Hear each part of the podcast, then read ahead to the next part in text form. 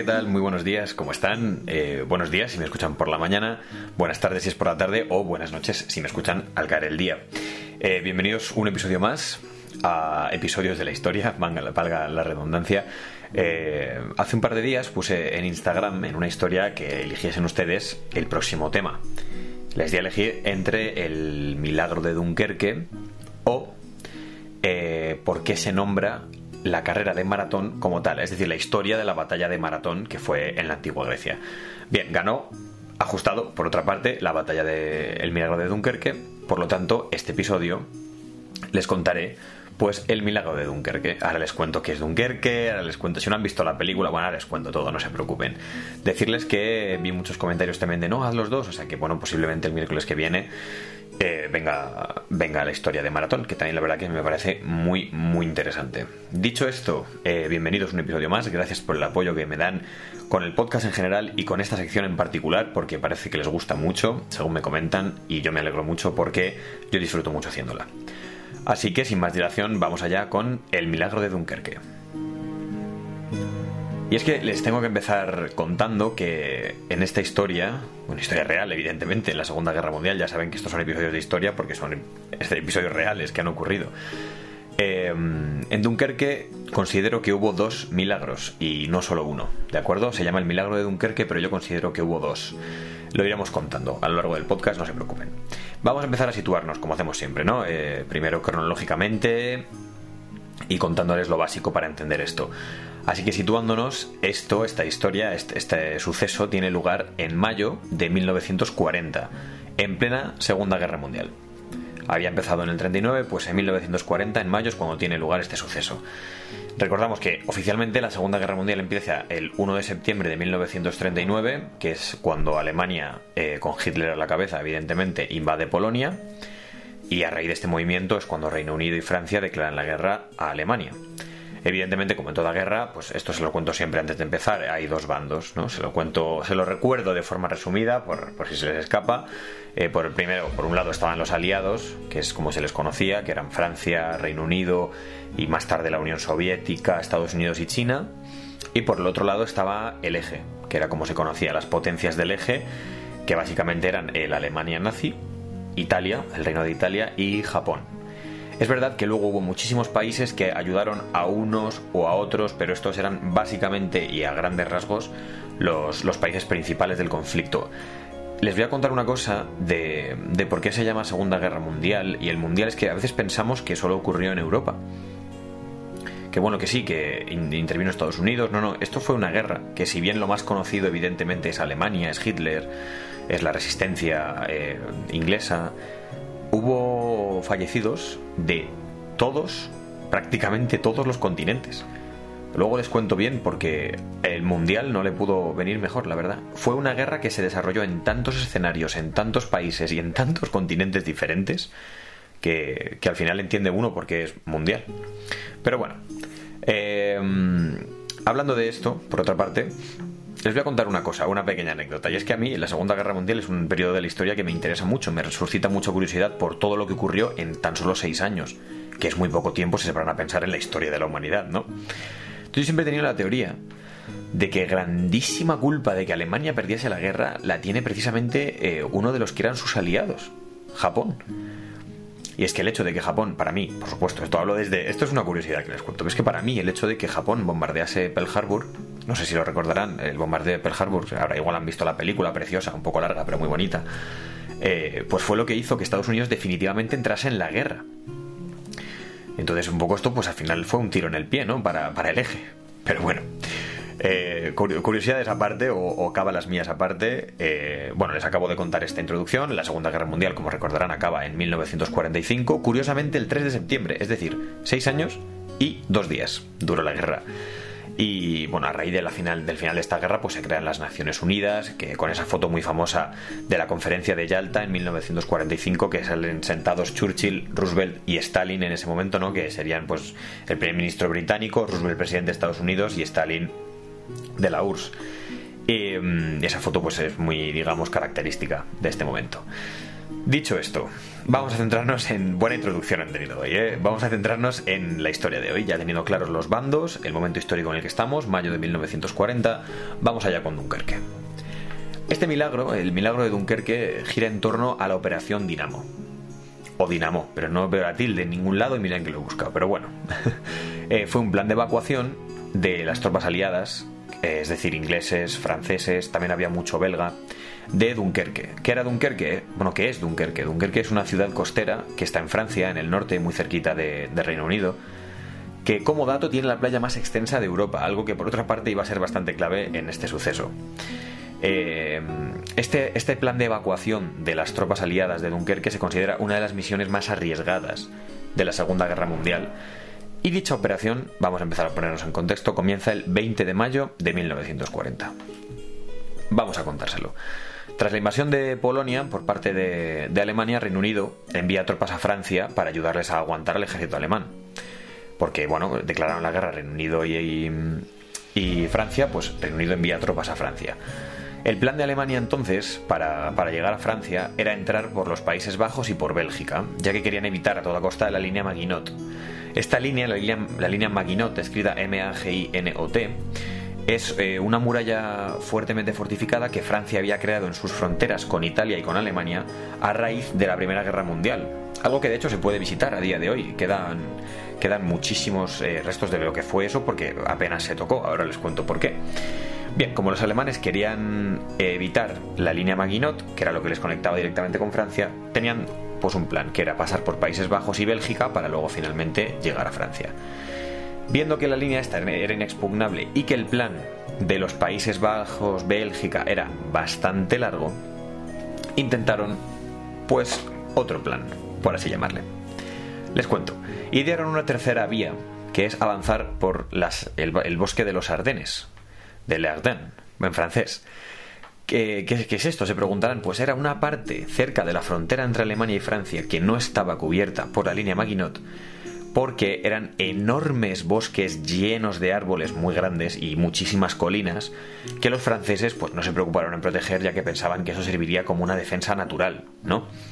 Eh, pues nadie iba a pensar que los, los, tanques iban a poder avanzar entre tanto árbol, tanta colina, que no iban a sufrir daños desperfectos. Bueno, pensaron mal, porque los tanques alemanes fueron demasiado para, para, esos bosques y esos árboles y esas colinas y consiguieron entrar, haciendo que los soldados alemanes eh, bueno, haciendo los soldados alemanes que los ingleses y franceses tuviesen que replegarse y comenzaron a estar acorralados.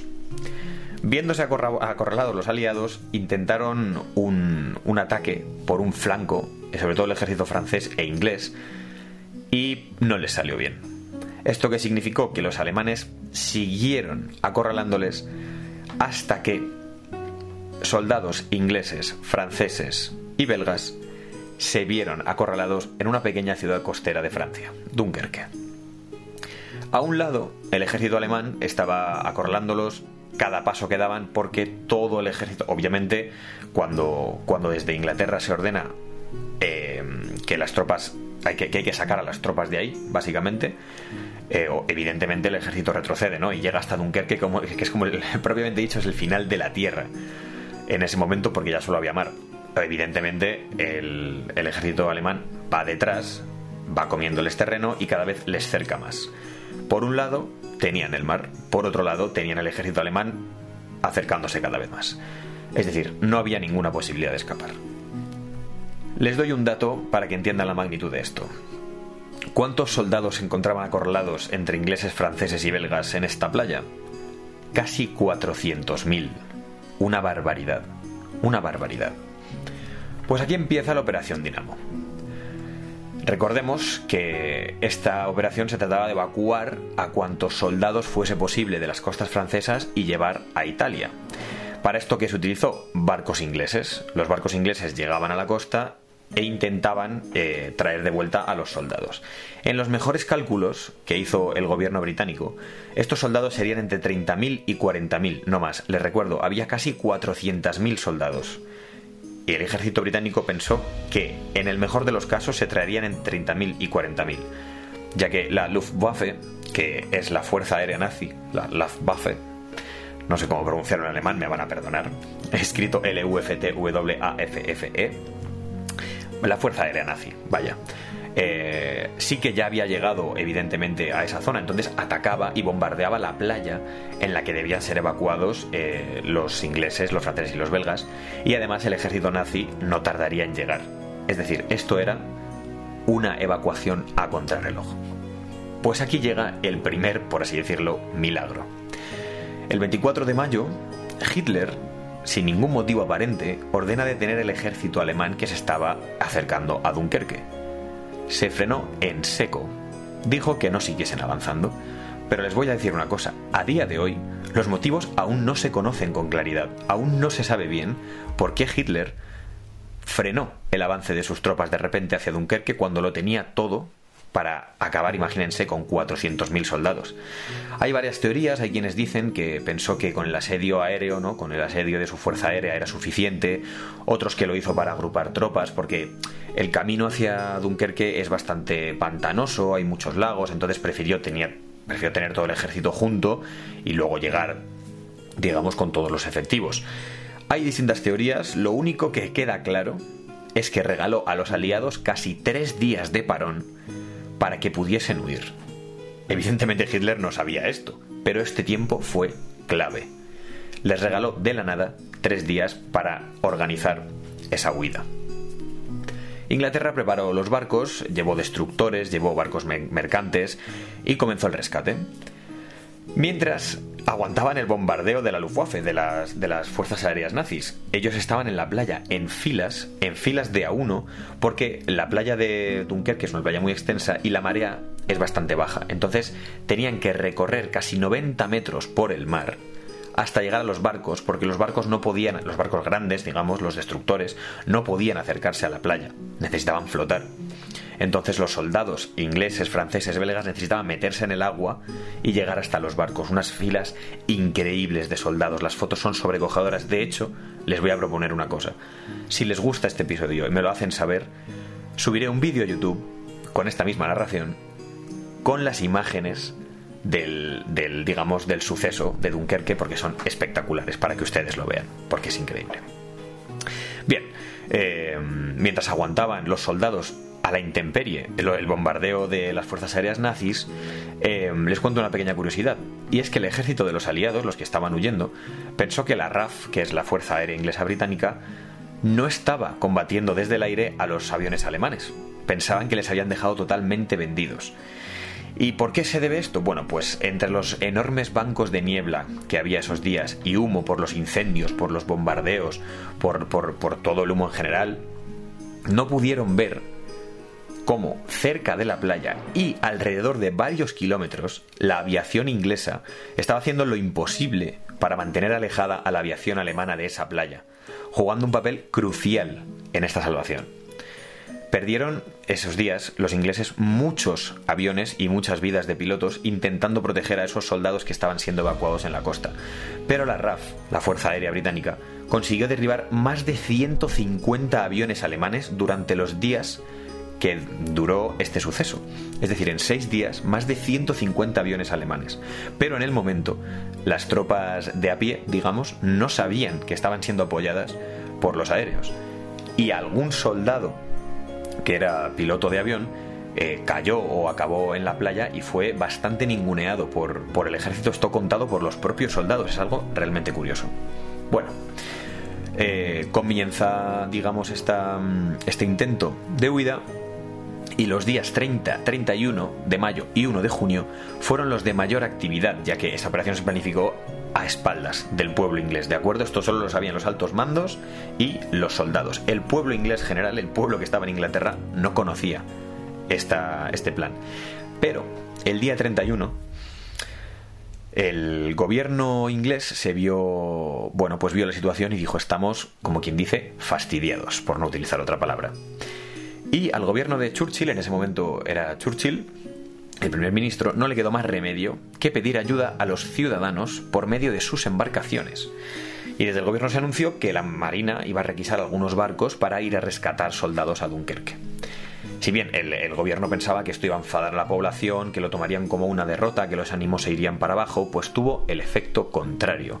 Sean bienvenidos al segundo milagro de Dunkerque cientos de civiles ingleses se echaron al agua con sus barcos para navegar hasta la costa de Dunkerque y ayudar a transportar a los soldados hasta las costas inglesas. Hubo muchos barcos que utilizaron la propia marina y hubo otros tantos barcos que fueron los propios civiles, los propietarios de los barcos, los que lo llevaron hasta las costas de Dunkerque para ayudar a, traer soldados hasta las costas de Inglaterra. Esta acción del pueblo en ayuda de sus soldados fue bautizada en ese mismo momento por como el espíritu de Dunkerque. Aquí lo, consideramos, pues, digamos luego en la historia popular, no es lo que se conoce como el milagro de Dunkerque. Pues aquí han tenido los dos. Entre la, Luftwaffe, la, Fuerza Aérea Nazi y los submarinos que tenía también Alemania, lograron hundir multitud de barcos, con miles de soldados en ellos que o bien morían por, los bombardeos, o bien tenían que saltar e intentar llegar a algún otro barco, nadar de vuelta a la costa. Imagínense la angustia de esos momentos. De hecho, les voy a contar una cosa, que igual conocen o igual no. Si ustedes ven fotos de ese momento o han visto fotos de esto, verán como todos los soldados estaban en cubierta. Los barcos iban llenos, completamente llenos de soldados y estaban todos en cubierta. Se preguntarán por qué. Bueno, pues todos los soldados se quedaban en cubierta, ya que ninguno quería arriesgarse a que por un torpedo alemán el casco lo reventase por completo del barco, se hundiese y ellos no pudiesen salir de sus habitaciones, de las habitaciones que había dentro donde les repartían comida o cualquier cosa. Todos se quedaban fuera porque en caso de que una bomba cayese en el barco o un torpedo llegase al barco y éste se hundiese, tenían que salir y tenían que llegar al mar. Y era más fácil si estaban en cubierta. Esta evacuación de los soldados acaba el 4 de junio, día en el que finalmente el ejército alemán llega a Dunkerque. Recuerden, si Hitler no llega a paralizar por algún motivo ese avance, según los cálculos, hubiesen llegado el día 1, que fue uno de los días en los que más actividad hubo para retirar soldados hacia tierras inglesas. Desafortunadamente, cuando llega el ejército alemán, aún quedaban soldados en esa playa, quedaban entre 30 y 40 mil. Eh, había, había, ingleses, pero sobre todo había franceses, que eran los que se habían quedado para defender el país y el territorio. Estos soldados tuvieron que rendirse, quedaron como prisioneros de los alemanes, no tuvieron ninguna opción. Pero el resumen general de esta historia es que recordamos que el gobierno de Reino Unido había pensado que en sus mejores cálculos conseguirían salvar a entre 30.000 y 40.000 soldados. Pero, finalmente, gracias a, esta obra maestra de, de las huidas, como fue la operación de Dunkerque, o la Operación Dinamo, se consiguió salvar a 338.000 personas. En principio pensaron que iba a ser entre 30.000 y 40.000 soldados y se consiguió salvar a 338.000 soldados. Imagínense el milagro de Dunkerque. Hasta aquí esta historia, espero que les haya gustado, espero que les haya sido útil o curiosa, espero que les haya animado a buscar más sobre ello, que es súper interesante. Les recomiendo la película de Christopher Nolan, Dunkerque, por así decirlo, yo la vi en su momento cuando salió, una película eh, con poco diálogo, pero con unas imágenes espectaculares, que es verdad que narran bastante bien lo que sucedió, muy gráfico además, lo, comprobarán ustedes si lo ven. Y eso, espero que les haya gustado, espero que, les haya entretenido, que les haya sido útil. Eh, nosotros volvemos mañana con el repaso de las noticias de la semana, ya saben, como todos los jueves. Si les ha gustado, eh, háganmelo saber. Eh, pueden valorar también este podcast tanto en Spotify como en Evox. Y lo dicho, nos escuchamos mañana. Gracias por estar ahí. Nos vamos oyendo.